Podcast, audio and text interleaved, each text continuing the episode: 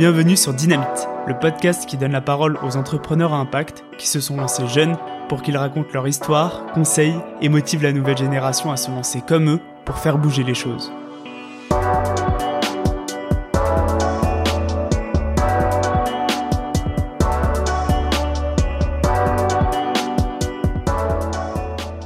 Mona a grandi en banlieue. Durant son parcours, elle a été marquée par les injustices scolaires et le manque d'égalité des chances pour les jeunes de banlieue. Après des études d'éco-gestion, elle devient prof pour essayer de faire bouger les choses. Rapidement, elle constate le manque de confiance en soi et de considération que les jeunes ont vis-à-vis d'eux-mêmes, mais aussi le manque de solutions des administrations. Alors elle rencontre Sadio, intervenant psychosocial, et Abdelali, fondateur de Banlieue Santé. Ensemble, ils fondent l'association Banlieue School pour donner aux élèves de banlieue les mêmes chances de réussite que les élèves issus des catégories sociales supérieures. Banlieue School lance 4 programmes.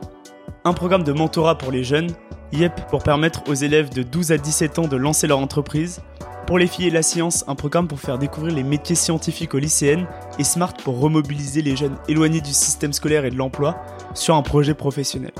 Aujourd'hui, Banlieue School se développe partout en France.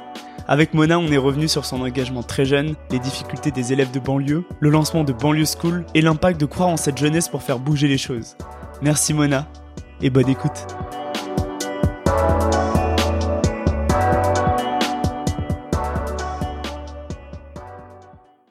Écoute, allez, on est parti. Mona, est-ce que tu vas bien? Première question, tu vois. Écoute, je vais très bien, Jérôme, et toi? Ouais, bah, impeccable. Très content d'organiser ça euh, un samedi. oui, carrément. Merci de me recevoir ah bah. dans, ton podcast. Avec plaisir. Euh, où est-ce que tu viens, Mona? Si on repart un peu sur ton parcours, euh, je te laisse te présenter. Tu peux commencer par la base. Où est-ce que tu es né alors, euh, moi, je suis née dans le 95. Donc, j'ai commencé une partie de mon enfance euh, dans le 93 à, à Épinay, Épinay-sur-Seine, et ensuite après euh, on a déménagé et puis euh, en réalité j'ai toujours euh, étudié et vécu dans le 95. Ok, d'accord. Alors du coup tu commences pas ton ton enfance, ça remonte un peu? Ouais, j'ai une enfance très paisible, des parents très aimants et mais voilà j'ai été très vite, je dirais à un moment donné confrontée à la question scolaires, ouais. des injustices euh, scolaires. C'est des choses que tu voyais, tu veux dire, c'est ça? Oui, ce qu'il faut savoir, c'est que j'ai fait mon collège, euh, je dirais, dans une zone assez euh, rurale, Ok. et que très vite, très vite au lycée, en fait, j'ai étudié du coup à Sarcelles. Ok. Et j'ai vu la différence de traitement. donc de par mes professeurs et de par aussi la manière dont on enseignait et on respectait le programme scolaire. Donc euh, ça m'a beaucoup, euh, je dirais que ça m'a beaucoup impacté. Mhm. Et euh, j'ai gardé ça en moi et je pense que c'est ce qui a marqué en réalité la suite de mon parcours. Ok, d'accord. Donc tu, tu, voyais quoi par exemple quand, quand tu dis je voyais les les différences de traitement Est-ce que tu as des, des choses qui te, dont tu te souviens? Oui, bah euh, typiquement en première, j'étudiais, on étudie en SES, on étudiait euh, Bourdieu. Ok. Et euh, au fur et à mesure de la discussion que j'avais avec l'une de mes professeurs que je salue, qui m'avait dit, bah tu sais Mona, moi j'avais enseigné à Paris et aujourd'hui ici à Sarcelles, je peux pas enseigner de la même manière. Hmm. Et moi, je, ça m'avait interpellée, ça m'avait même étonnée et je lui ai dit mais pourquoi euh, on a le même cerveau que tout le monde euh, on est euh, on est, comme tout le monde et elle disait non mais tu comprendras plus tard je peux pas enseigner de la même manière hmm. vous avez pas le même capital culturel vous avez aussi un déficit de vocabulaire des problèmes d'expression écrite et orale qui finalement me poussent à enseigner différemment ok et au final, euh, bah, franchement, j'ai gardé ça en tête et je comprenais pas. Ouais. Je lui ai dit mais mais ça se fait pas madame. très naïve, très naïve et euh, et au final après euh, du coup ma terminale, mon objectif c'était vraiment d'aller enseigner enfin d'aller étudier à Paris.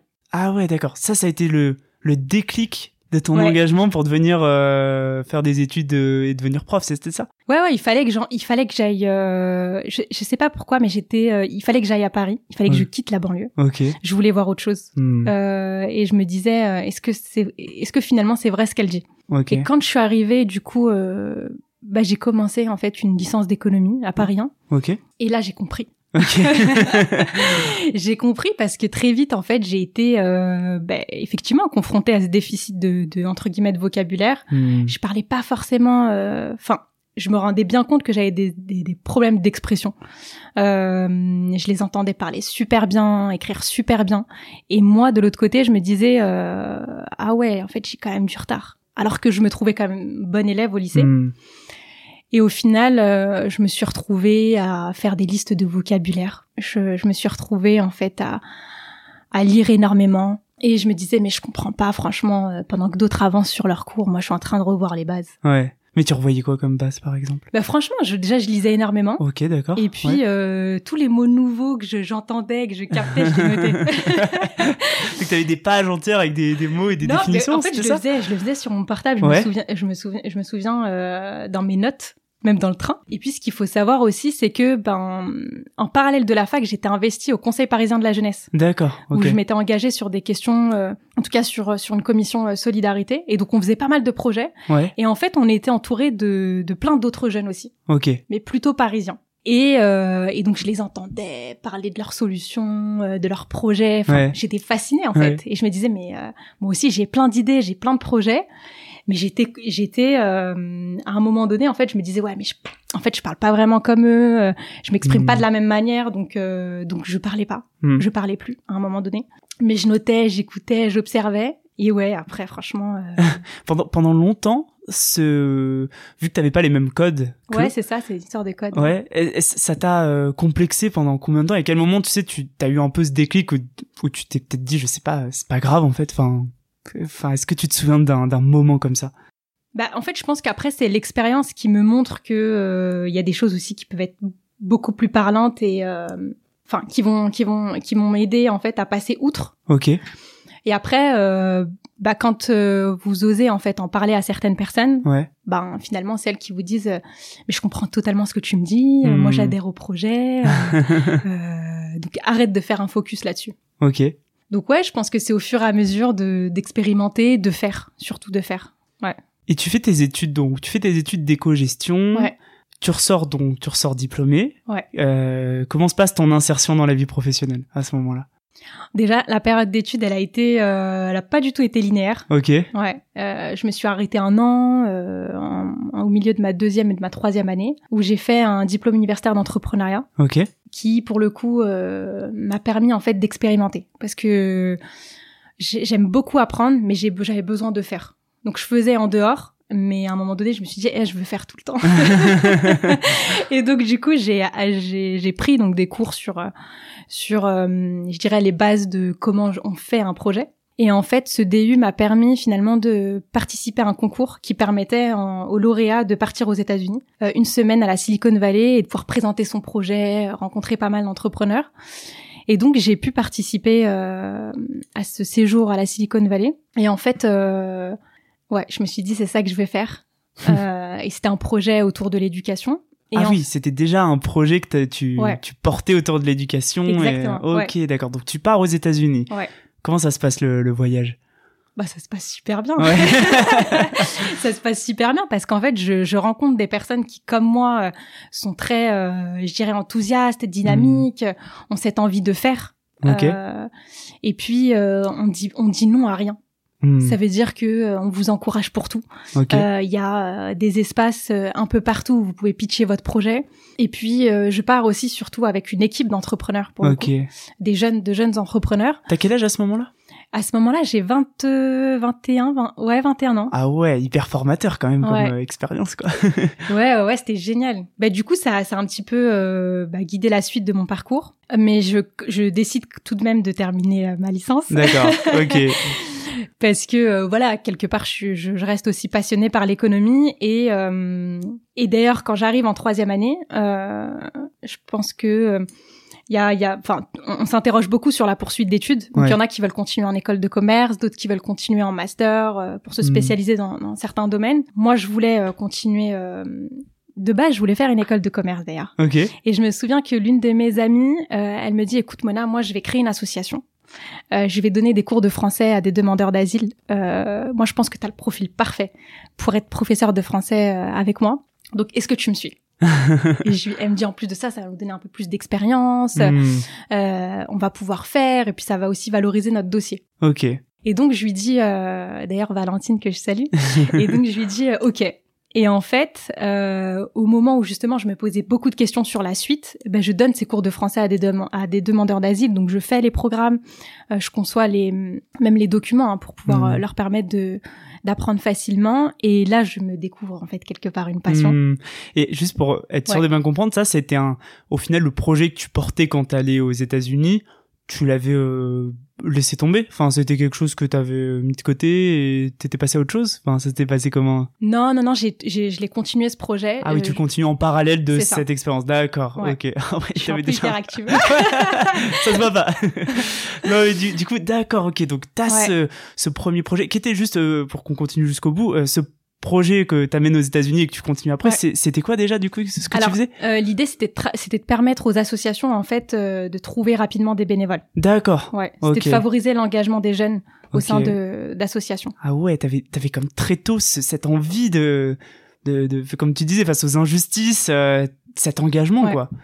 Ok d'accord. Donc t'as ce, ce projet là. T'as ton ami qui te propose aussi de monter une association euh, pour donner des cours de français. Ouais. du coup, tu fonces Ouais, carrément, je fonce.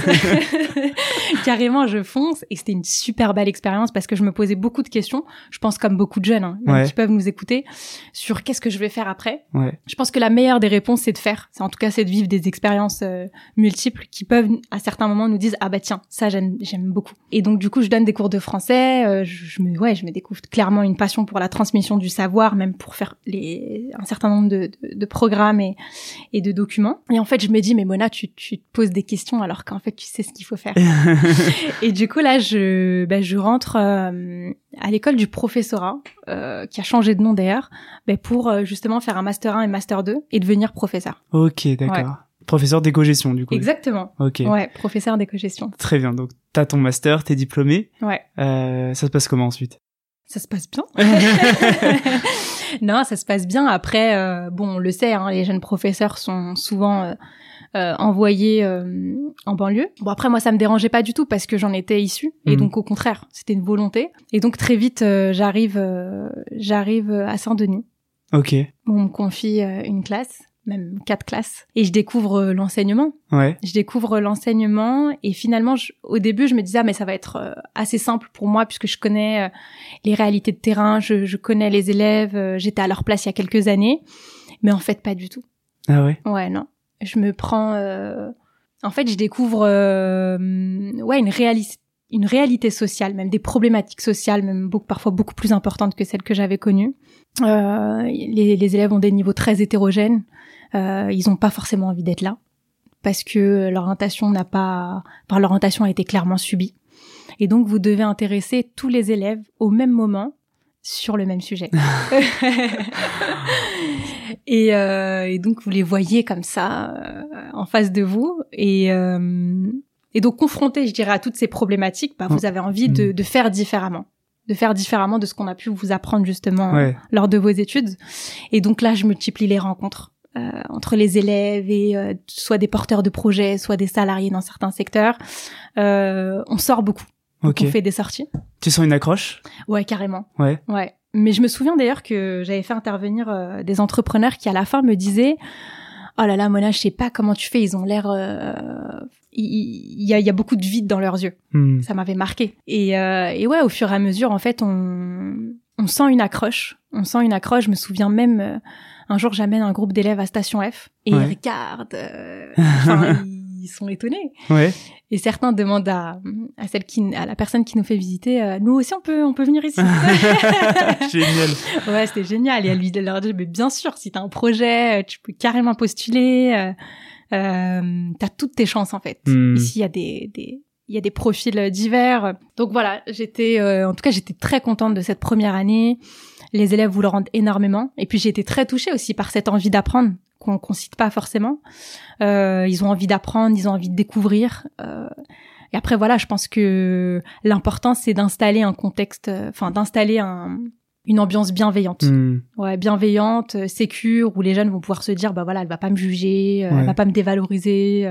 Parce que certains en fait vous l'évoquent en vous disant ben moi on m'a toujours dit que j'étais nulle, on m'a hmm. toujours dit que que j'avais peut-être pas ma place ici, qu'il fallait peut-être que je me réoriente. Mais finalement au fond moi je sais ce que j'ai envie de faire. Hmm.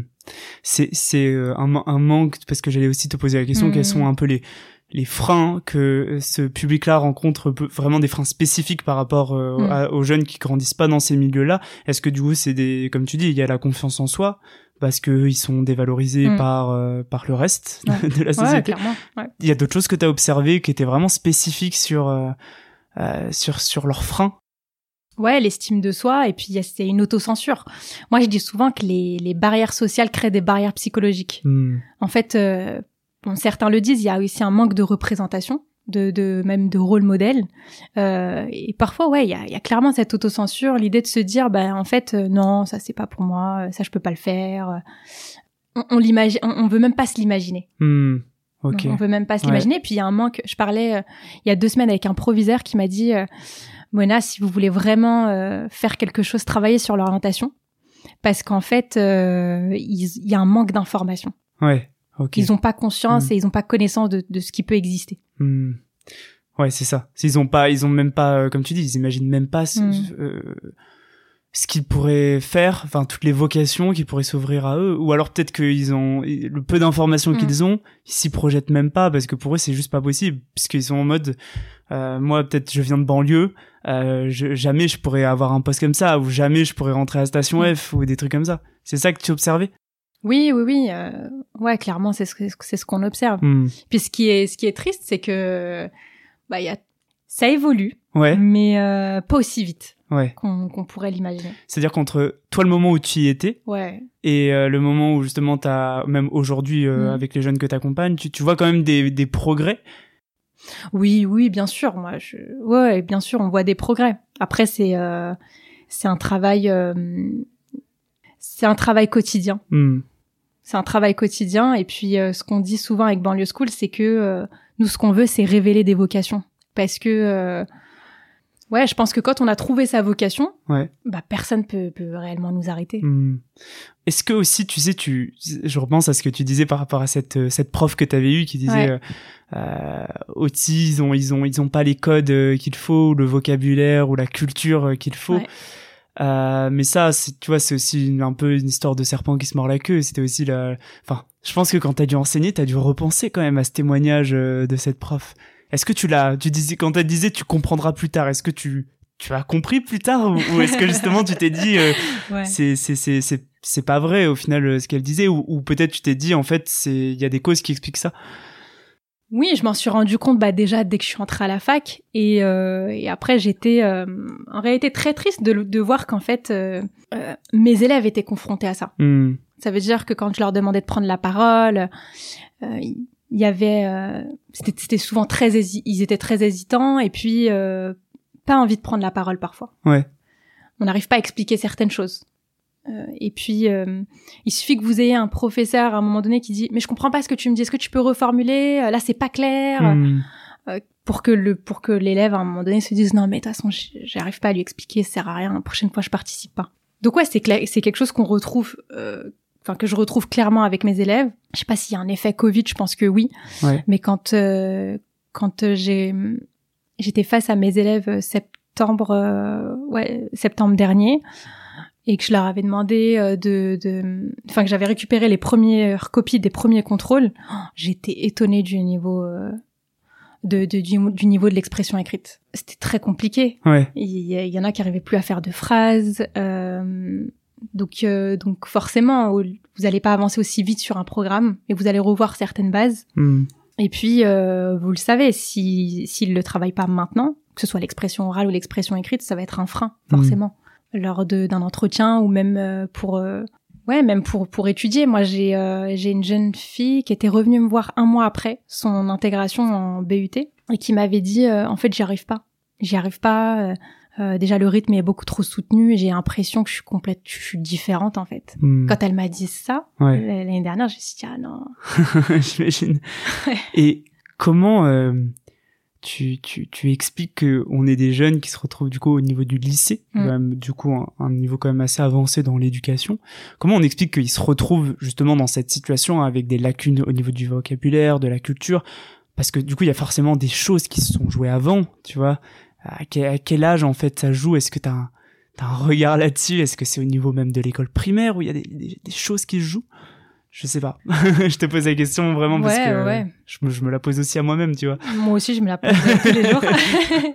non, mais je pense qu'il y a un vrai travail à faire, euh, ne, serait-ce qu'à la maternelle et en primaire. Je pense que tout commence là. Ok. Euh, et puis, il faudrait aussi qu'on fasse un, un focus là-dessus, hmm. parce que euh, bah, clairement, on le voit. Même euh, les, les, professeurs en parlent en salle de prof en disant oh, ils savent pas écrire, ils savent pas parler. Oui, hmm. d'accord, mais qu'est-ce qu'on fait? Ouais, c'est clair. qu'est-ce qu'on fait? Et je pense que de toute façon c'est jamais trop tard mais hmm. mais euh, mais au lycée on est tellement focus sur il faut qu'on avance sur le programme euh, que c'est peut-être pas euh, ouais que, que, finalement les ils vont on va pas tous avoir le temps de travailler sur ça hmm. donc ouais je pense dès la maternelle dès dès, dès la primaire je sais qu'il y avait certains spécialistes qui parlaient de faire en sorte que à la fin du collège tout le monde ait un un, nombre de mots en fait, que, que tout le monde ait euh, un certain minimum de vocabulaire pour pouvoir entrer au lycée. Ok. Mais après voilà. Ouais. Je pense que on doit être plusieurs à, à penser et à travailler sur la question. Donc toi, as ce constat, as cette réalité euh, quand t'es prof. Alors comment t'en arrives à monter banlieue school? Ben déjà, je rencontre Sadio dans un premier temps, qui euh, qui est directeur des programmes aujourd'hui de Banlieue School et qui est intervenant psychosocial que je salue d'ailleurs, et euh, qui travaillait en fait sur les phénomènes de violence. Ça veut dire que lui il travaille dans une quinzaine de lycées justement pour faire en sorte qu'il y ait un climat euh, plus serein.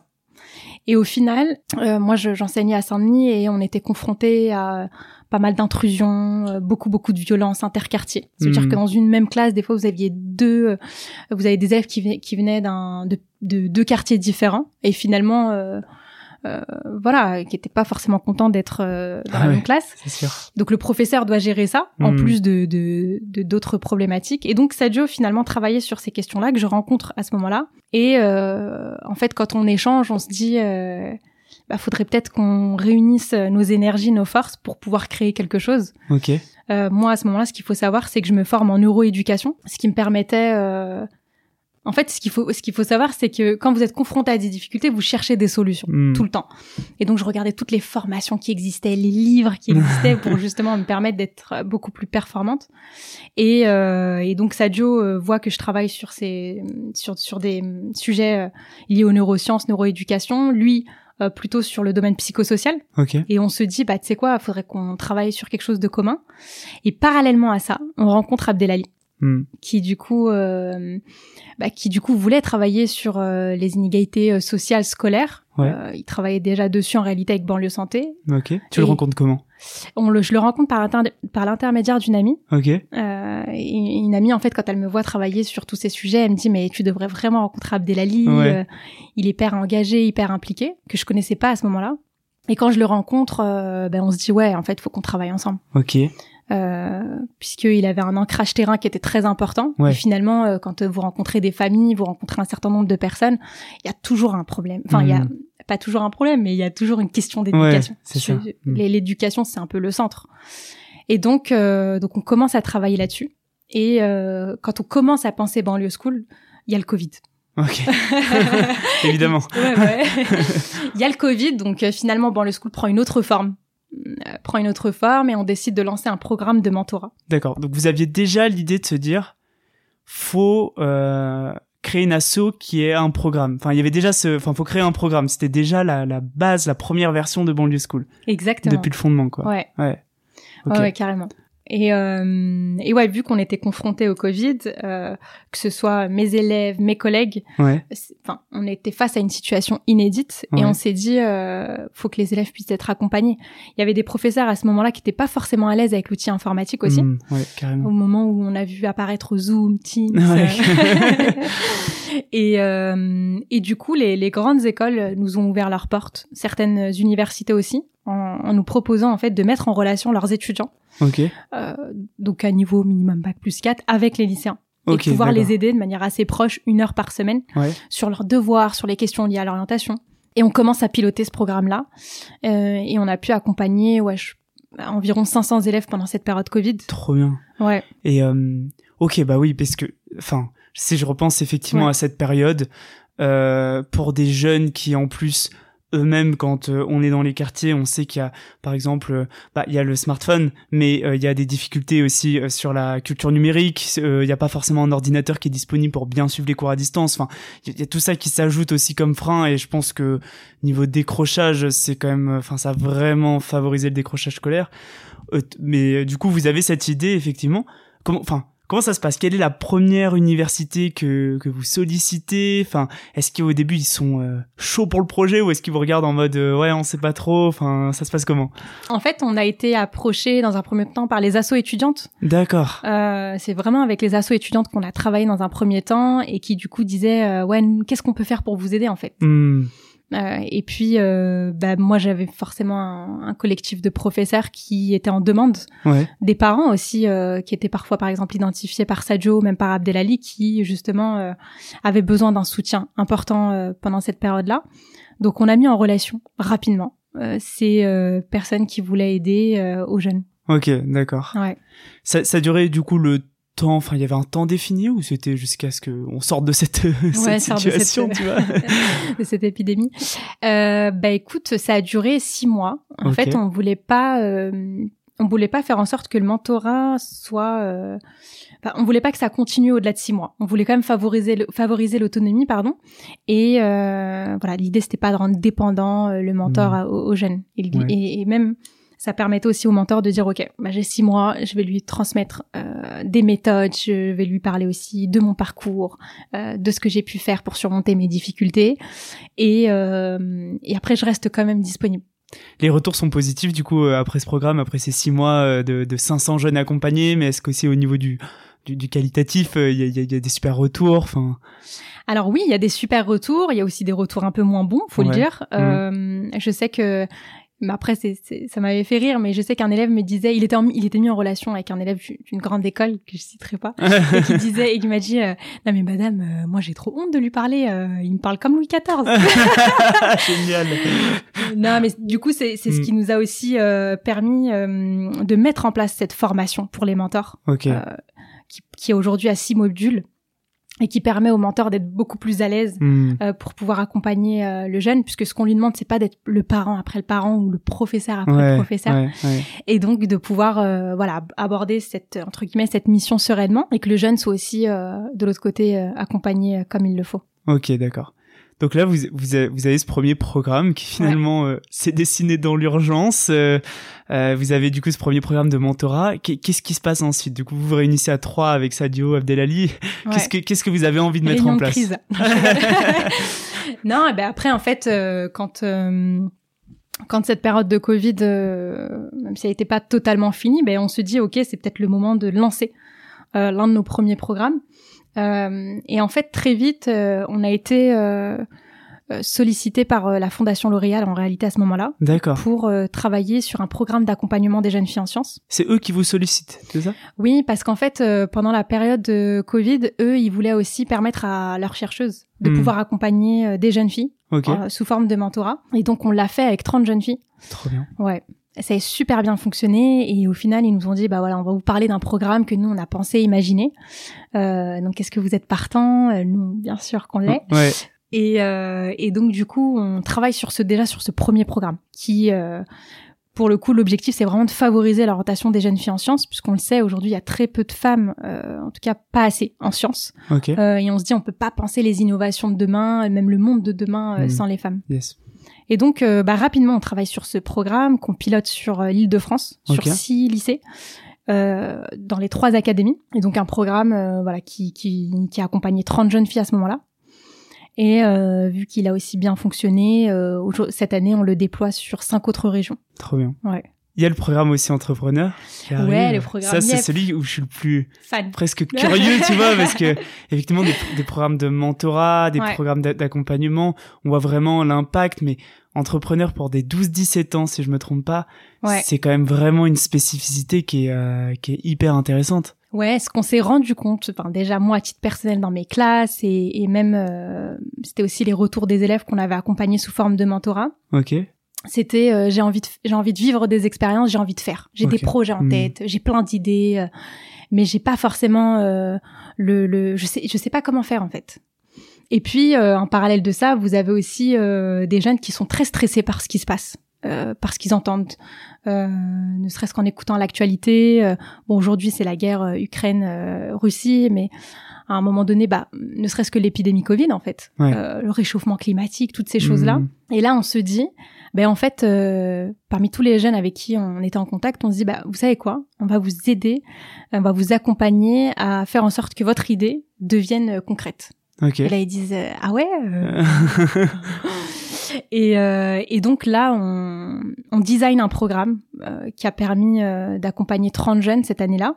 Et en fait, l'idée de ce programme, c'est de pouvoir euh, permettre du coup aux jeunes d'être accompagnés dans, ce, dans leur projet, de les outiller et de faire en sorte aussi qu'ils puissent apprendre par le projet. En mhm. réalité, il y a, on a aussi beaucoup de beaucoup de jeunes qui après se disent ah bah tiens tout ce que j'ai appris à l'école, je vais pouvoir l'utiliser dans mon propre projet. Et ce programme, c'est huit mois d'accompagnement. on les forme deux samedis par mois en communication, gestion de projet, marketing. Vraiment, je dirais les fondamentaux de la gestion de projet.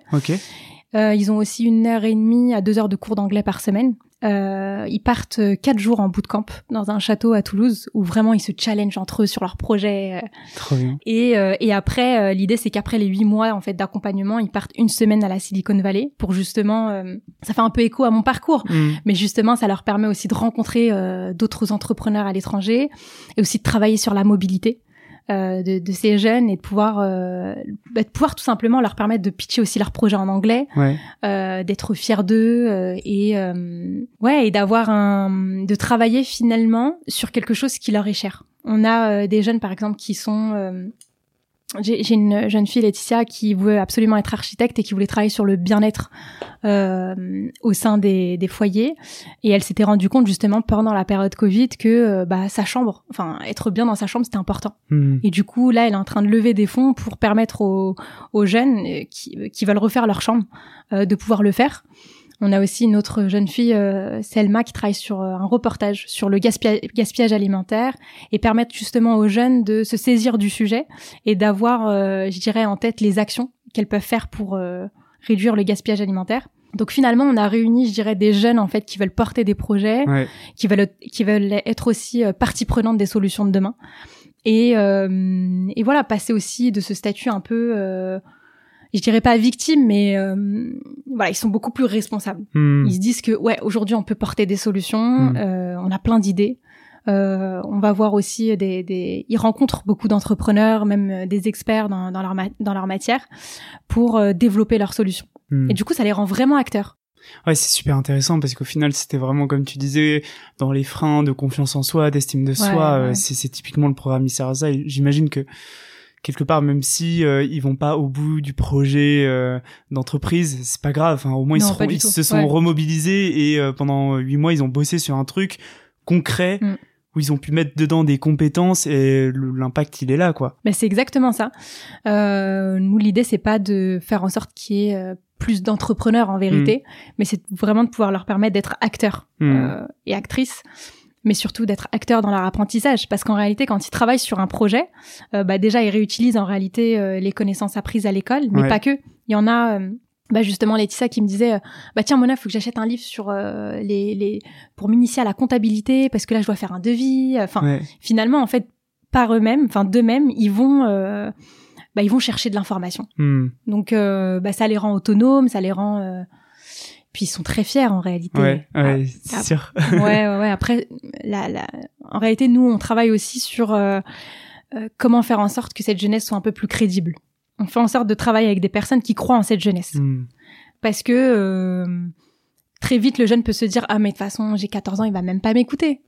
Ah ouais. Il va hmm, pas m'écouter, je suis pas hmm. crédible, donc peut-être qu'il faut que j'arrête et je reprendrai plus tard. Donc il y a les jeunes qui sont euh, que que vous voyez avec, euh, je pense c'est les, les instituts, les, les lycées, etc., euh, les collèges qui où vous créez des partenariats pour présenter les solutions. comment tu au tout début, parce que là je vais te poser quand même des des questions toi, comment tu passes de prof d'éco-gestion à entrepreneur? Parce que certes, tu avais aussi monté une association et t'es porteur de projet, mais tu vois, c'est comme quelque chose euh, qui, ça fait comme deux casquettes qui sont euh, différentes. Est-ce que t'as, est-ce que ça s'est fait facilement? Enfin, quel retour t'as là-dessus? Ouais, ça s'est fait. Euh... En tout cas, j'ai pas réfléchi à ça, mais ça s'est fait bah c'était ouais ça s'est fait très naturellement très vite mmh on est confronté, on est confronté aussi à des freins avec l'institution. Hmm. Euh, on peut faire des projets, on peut faire pas mal de choses, mais ça prend du temps. Et euh, je sais qu'à un moment donné, on voulait développer euh, certaines choses. Enfin, il y avait clairement une urgence, une urgence à développer un certain type de programme. Et donc, bah, naturellement, quand j'ai rencontré Sadio, j'ai rencontré Abdelali, et puis il y avait, il y avait aussi pas mal de professeurs avec qui je, je discutais de ces questions-là. Ouais. on s'est dit bon, il faut qu'on le fasse. J'ai l'impression qu'au final, c'est t'as toujours été dans cette démarche de, comme tu disais, il y a un problème, je cherche la solution, je me pose pas trop de questions. Tu t'es, toi, tu t'es, enfin, je me dis au tout début, euh, quand tu dois monter un programme, en plus là, si on prend alors un programme de mentorat, on, mm. effectivement, on visualise, mais un programme de jeunes entrepreneurs, c'est quand même difficile aussi de fédérer, comme tu disais, d'aller trouver les experts, d'aller trouver les partenaires, de, tu sais, leur insuffler une vision que t'as et tout ça. Euh, au tout début surtout que bon Abdelali effectivement il a son passé avec euh, banlieue santé et tout ça. Mais euh, quand t'as peu de comment dire t'as pas le passif qui permet de dire voilà on, ça fait dix ans qu'on monte ces programmes on sait que ça marche là c'est beaucoup plus facile d'embarquer les gens. Au tout début quand tu dois lancer le truc comment tu fais tu vois pour justement embarquer tes partenaires embarquer des mentors dans dans ta vision dans ton truc? Ben après je pense que la passion parle Ouais. Moi, je suis passionnée par les questions d'éducation, de transmission du savoir, de l'apprentissage euh, par l'action. Ouais. Euh, j'ai toujours été très euh, concernée par ces sujets. Et du coup, c'est vrai que quand on, on a dit, on design ces programmes-là, bah, on, on, teste toujours. D'ailleurs, dans un premier temps, faut le dire, on teste toujours sur des petites promos. Hmm. Et après, on voit ce qu'on ajuste et on voit ce qui fonctionne. Et, euh, et c'est tous ces tests, toutes ces questions-là, toutes ces tous ces éléments auxquels on pense quand on quand on présente un programme, on le dit au proviseur, on le dit au professeur, on le dit aussi à nos partenaires. Je sais, franchement, je me dis, euh, je sais pas si c'est la passion qui, qui le, ma, passion, mon, mon, dynamisme, euh, le fait d'avoir été toujours concerné par ces questions-là et d'avoir une vraie volonté de changer les choses, qui qui entraîne, euh, qui qui fait que les gens vont vont me suivre en fait. Ouais je pense que tout le monde est d'accord avec le fait que la jeunesse, elle est hyper importante pour un pays. Hmm. Euh, c'est important de, de pouvoir travailler avec elle, de faire en sorte qu'elle soit partie prenante des solutions de demain, de faire en sorte que elle soit épanouie, euh, puisque euh, bah, le monde change tellement vite. Ouais, carrément. Que hmm. si on les accompagne pas, si on travaille pas avec eux, ça va être compliqué. Donc au final, les gens t'ouvrent assez facilement les portes euh, et te suivent, quoi.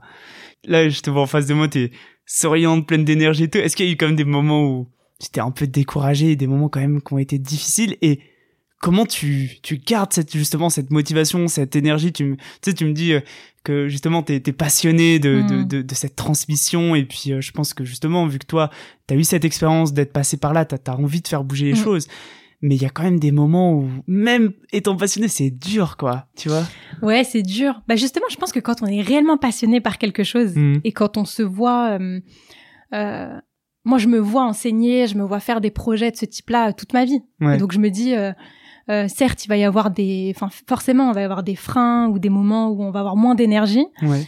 mais ça ça passe rapidement parce que c'est ce que j'ai envie de faire ouais. Et oui, euh, par exemple sur les levées de fonds, sur euh, le financement, c'est très compliqué. C'est très compliqué parce que euh, il faut remplir pas mal d'appels à projets, il faut comprendre les objectifs de, certaines institutions ou fondations pour obtenir des fonds. Il faut s'adapter aussi à leur cadre parfois. Mmh. Et nous, parfois, on n'a pas envie de le faire parce qu'on est convaincu qu'on a une méthode ou une manière de faire qui va être différente de celle qu'on souhaite nous imposer. Euh, donc ouais, franchement, c'est ça peut être décourageant. Mais ce qui me motive le plus, c'est quand euh, bah, je reviens voir ces jeunes hmm. et qui travaillent et qui sont souriants, plein plein d'énergie. Ils ont envie de changer les choses. Euh, ils sont toujours, finalement, ils sont toujours très optimistes. Et donc quand je les vois, je me dis non, Mona, tu peux pas. je peux pas justement, tu, tu, parlais des financements et, tout. Ce qui, ce qui est quand même difficile, je trouve, avec les associations, c'est que au niveau du modèle économique, là, tu proposes trois programmes euh, qui sont top, qui sont obligés d'être gratuits pour l'impact, parce qu'évidemment, des jeunes ou les familles des jeunes pourraient pas payer pour ça. Euh, justement, ça, enfin. Comment ça se passe pour pérenniser euh, l'activité? Parce qu'on voit beaucoup d'associations qui sont top, mais qui au bout d'un moment arrêtent leur activité parce que c'est trop aussi difficile et parce que les porteurs de projets ont l'impression de passer leur temps dans des appels à projets comme tu dis. Ouais, c'est horrible. C'est ouais, c'est horrible. Euh, la question c'est comment on pérennise, c'est ça? Ouais, comment on pérennise, comment on peut. Est-ce que vous, enfin, vous imaginez le modèle économique que avec des appels à projets ou est-ce qu'il y a d'autres choses qui sont qui sont derrière que vous imaginez pour plus tard ou euh, ça se passe comment? Bah, c'est des questions qu'on se pose, hein, pour mm. être honnête avec toi, euh, puisque là, euh, les programmes sont, je dirais, sont designés, ils sont mis en place. Après, on est toujours à la recherche de fondations ou d'organismes privés qui pourraient se dire, bah tiens, je vais m'investir un peu plus dans ce projet-là, parce que derrière, euh, peut-être que je vais pouvoir aussi identifier des jeunes qui vont pouvoir mm. travailler avec nous. Mais la question de la, de la pérennité, franchement, c'est compliqué. Ouais, c'est sûr. c'est compliqué. Après, mm. nous, on forme aussi. Ouais. On forme euh, les enseignants, on forme aussi euh, le, tous les porteurs de projets euh, éducatifs, hmm. puisque voilà, on utilise un petit peu notre méthodo et ce qui a fonctionné. Ouais. C'est des formations payantes, ça, du coup, c'est ça? Ouais. on hmm. faisait, c'était au début, c'était des formations justement gratuites, ouais. et maintenant qu'on fait qu'on fait payer. Euh, bon, c'est pas très onéreux, mais euh, voilà, ça permet du coup à mm. l'association de pouvoir fonctionner un petit peu et, d'avoir des fonds réguliers en réalité. Ouais, carrément. Ouais. Euh, Aujourd'hui, quand tu vois l'impact des programmes, donc euh, tu, tu, tu me disais, tu m'en parlais. Euh, si on revient un peu dessus, donc il y a eu euh, 30 jeunes filles qui ont été accompagnées dans ce premier programme avec la Fondation L'Oréal. Ouais. c'est quoi les impacts des autres programmes, comme tu disais? Alors, euh, tous les programmes, la première année, on accompagne 30 jeunes, pas plus. D'accord, ok. Donc, euh, pour le programme de la Fondation, ça a été ça. Pour le programme IEP aussi, ça a été ça. Et puis, il y a un troisième programme aussi dont je parle très peu. C'est celui qu'on a co-construit avec le tribunal de Bobigny. D'accord. Et qui, du coup, là, accueille des jeunes qui ont commis des délits qui sont plus du tout scolarisés, donc ils ont 13, 14 ans, euh, et qui du coup, euh, voilà, sont à la recherche d'une formation ou bien euh, veulent reprendre l'école ou une activité professionnelle. Ouais. Et donc là, par contre, on a travaillé par promo de 8 avec ces jeunes-là euh, l'année dernière, et donc là, euh, on passe, bah, avec la fondation de L'Oréal, on passe à 150 jeunes filles, avec le programme IEP, on passe à 90 jeunes, hmm. et avec du coup le tribunal de Bobigny, on passe à 90 jeunes aussi. Trop bien. Toi, Qu'est-ce qui fait que tu gardes espoir en cette jeunesse? Justement, tu disais, il y en a qui n'ont pas espoir euh, ou qui ont peu d'espoir euh, en cette jeunesse. Toi, après tout le parcours que tu vois, là, si on repart de, du début de l'épisode où justement tu as eu cette, ce, ce, déclic vers le lycée, toute ton implication euh, euh, en tant que prof en éco-gestion, à vouloir mm. faire bouger les choses, qu'est-ce qui fait que tu gardes espoir et que tu gardes cette, cet engagement que finalement, en fait, tu as depuis longtemps bah, ce qu'il faut savoir, c'est que les jeunes ont toujours plein d'idées. Hmm. Euh, ils sont certes euh, parfois euh, angoissés, stressés par par euh, par le monde qui nous entoure, mais quand vous discutez avec eux, vous voyez qu'en fait ils ont des idées et ils ont envie de faire. Le monde de demain aujourd'hui, il est, il a l'air complexe. Hmm. Il a l'air complexe. Il y a beaucoup de choses qui changent. on parle beaucoup de, on parle beaucoup de problèmes en réalité. Et si on croit pas en cette jeunesse, ça va être compliqué de trouver les solutions de demain. Hmm. Je pense que c'est euh, c'est eux qu'on doit accompagner pour qu'ils soient porteurs de changement. C'est eux qu'on doit aussi accompagner pour qu'on puisse se dire, bah tiens, s'ils sont partie prenante, euh, ils vont pouvoir aussi appliquer les solutions auxquelles on a pensé et auxquelles eux pensent. Donc, euh, donc ouais, je pense que c'est super important euh, de les accompagner. Ta solution, elle, elle fonctionne bien tu vois de plus en plus de jeunes accompagnés, même si évidemment, euh, je pense que c'est normal. Il y, a, forcément des jeunes avec qui ça prend pas, mais globalement, tu vois vraiment du changement. Mais si on raisonne un peu plus à l'échelle de la société, toi, enfin, qu'est-ce qu'on pourrait Il y a beaucoup de clichés sur les jeunes de banlieue euh, qui circulent. Comment on, on pourrait réussir à sortir de ça et à croire un peu plus en cette jeunesse de banlieue spécifiquement? Bah justement, en s'intéressant à toutes les bonnes choses positives, euh, en les mettant en avant. Je pense qu'il y a aussi pas mal de d'initiatives qui sont faites euh, en ce sens. Et c'est aussi euh, bah, de pouvoir changer notre regard, parce que D'ailleurs, ça me fait penser à quelque chose. c'est un peu hors sujet, mais souvent, en fait, quand quand j'entrais dans, quand on entre dans des salles de professeurs, ben il y a des il y a des professeurs qui vont avoir une image de leurs élèves, mais qui va être hyper négative. Hmm. Et moi, je pense souvent, euh, d'ailleurs, euh, je pense que tu dois connaître euh, l'expérience ou le phénomène, je sais plus comment on l'appelle, Pygmalion. En fait, la jeunesse, elle est un peu à l'image qu'on se fait d'elle. Hmm. Ça veut dire que si on pense positif, si on pense du positif de la jeunesse ou de nos élèves, bah, c'est ce qu'on va finalement générer aussi. Hmm. Ouais, yes, carrément. Donc je me dis. Euh... Et même chose dans, dans l'autre sens. Du Exactement. Si on pense qu'ils partent avec des déficits ou qu'ils ont pas d'idée ou qu'il y a du vide dans leurs yeux, bah ils ressentent, ils voient bien le regard euh, qu'on a sur eux, quoi. Oui, oui, clairement. Moi, je sais que hum, souvent au début, euh, quand euh, les élèves donnent des réponses positives, je dis ah mais c'est génial. mais je le fais naturellement. Et eux après, je les entends m'imiter. Euh, et, à la fin, je me dis mais en fait, ils m'imitent, mais ce que ça veut aussi dire, c'est que ils n'ont pas l'habitude d'être valorisés. Mm. C'est dingue en fait. Ouais, carrément. Et ils sont même eux très étonnés. Ça veut dire que quand je leur dis mais c'est super ce que t'as fait, c'est j'aime beaucoup il me regarde pour savoir si si, si c'est vrai ce que je dis. Mais c'est dommage. Si tu devais donner deux ou trois conseils à celles et ceux qui souhaitent euh, entreprendre, euh, monter des associations, des coopératives, des entreprises sur des problèmes de société, comme euh, tu as pu le faire avec Banlieue School, ce serait lesquels? Franchement, le premier conseil que je donnerais sans hésiter, c'est de c'est de vivre des expériences. Moi, j'ai beaucoup appris comme ça. Euh, je sais qu'à un moment donné, au tout début, euh, j'avais euh, j'avais j'avais repris le conseil de la jeunesse de ma ville. Et c'est comme ça que j'ai aussi découvert comment on pouvait mettre en place des programmes et des projets. Ensuite, je me suis engagée au Conseil parisien de la jeunesse. Enfin, j'ai fait franchement, j'ai fait beaucoup de choses. et en fait, c'est en faisant déjà qu'on apprend aussi à se connaître mm. et qu'on peut et qu'on peut aussi découvrir, je dirais, sa vocation et ce qui nous passionne. Et après, je pense qu'on n'a pas réellement de frein euh, pour mettre en place nos solutions. Parce que il euh, y a quelque chose en nous qui nous qui nous dit euh, d'ailleurs suivre son intuition c'est très important. Ouais. je sais que moi je l'ai je l'ai fait taire pendant un long moment et au final il y a quelque chose en nous qui va nous driver et qui va faire en sorte qu'on va pas il y a, y a, des projets où on va pas se poser mille questions.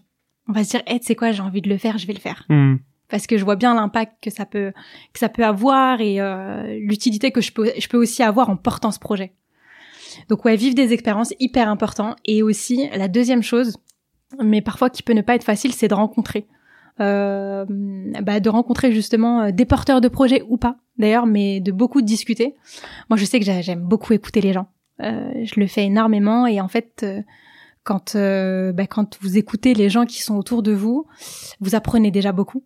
Et puis, euh, vous allez avoir aussi euh, euh, des éléments pour faire en sorte que votre solution soit la bonne déjà sur le terrain et vous allez le doute va va partir. Hmm. Je sais qu'il y, y a, beaucoup de enfin il y, y a, des jeunes qui viennent aussi me voir et me disent oh, j'ai peur que ça fonctionne pas. et je dis mais tu sais quoi on va le faire, on va le faire ensemble. Hmm. Et, on verra après. Exactement. Hmm. Génial. Ouais. Je vais finir avec ma dernière question. Mona, pour toi, il sera comment le monde de demain? Le monde de demain, il sera euh, merveilleux. merveilleux si on s'engage justement pour la jeunesse et qu'on fait en sorte que euh, les, les, individus aient euh, tous les outils pour pouvoir affronter ce monde et surtout puissent être heureux et épanouis. On va finir sur ces belles paroles. Merci. Merci, merci beaucoup Mona, c'était vraiment hyper inspirant et vraiment de, enfin j'adore recevoir des projets comme ça à mon micro parce que je trouve que c'est aussi euh, euh, on voit l'impact on voit vraiment des problèmes et ça casse beaucoup de clichés et c'est vraiment hyper inspirant de voir qu'il y a des solutions qui marchent. Donc euh, c'était très inspirant. Merci Mona. Merci Jérôme. Finalement quand on écoute le parcours de Mona elle portait déjà très jeune son engagement. Elle a tout le temps été dans cette démarche de trouver des solutions face aux injustices que elle-même elle avait connues quand on entend les difficultés de ces jeunes, leur manque de considération, de confiance en soi, ça fait du bien de voir ces alternatives au système scolaire classique qui permettent peut-être une approche plus concrète et plus directe pour passer à l'action et se remobiliser. Il y a encore des choses à faire pour redonner ce pouvoir d'action à ces jeunes, leur montrer aussi tout l'étendue des possibles. Et pour ça, comme le dit Mona, il faut avant tout croire que cette jeunesse peut faire bouger les choses. Merci d'avoir écouté Dynamite. Si vous avez aimé cet épisode, n'hésitez surtout pas à mettre plein d'étoiles sur vos plateformes de podcast préférées, à suivre Dynamite sur Instagram dynamite.podcast et en parler un maximum autour de vous. Vous pouvez également m'envoyer des messages pour me faire part de vos remarques ou de vos questions, ça m'aide vraiment à améliorer le projet. Je suis Jérôme Codias, créateur de Dynamite, un podcast engagé pour mettre en lumière d'autres modèles pour cette nouvelle génération afin d'imaginer une société plus juste et durable. Merci et à bientôt.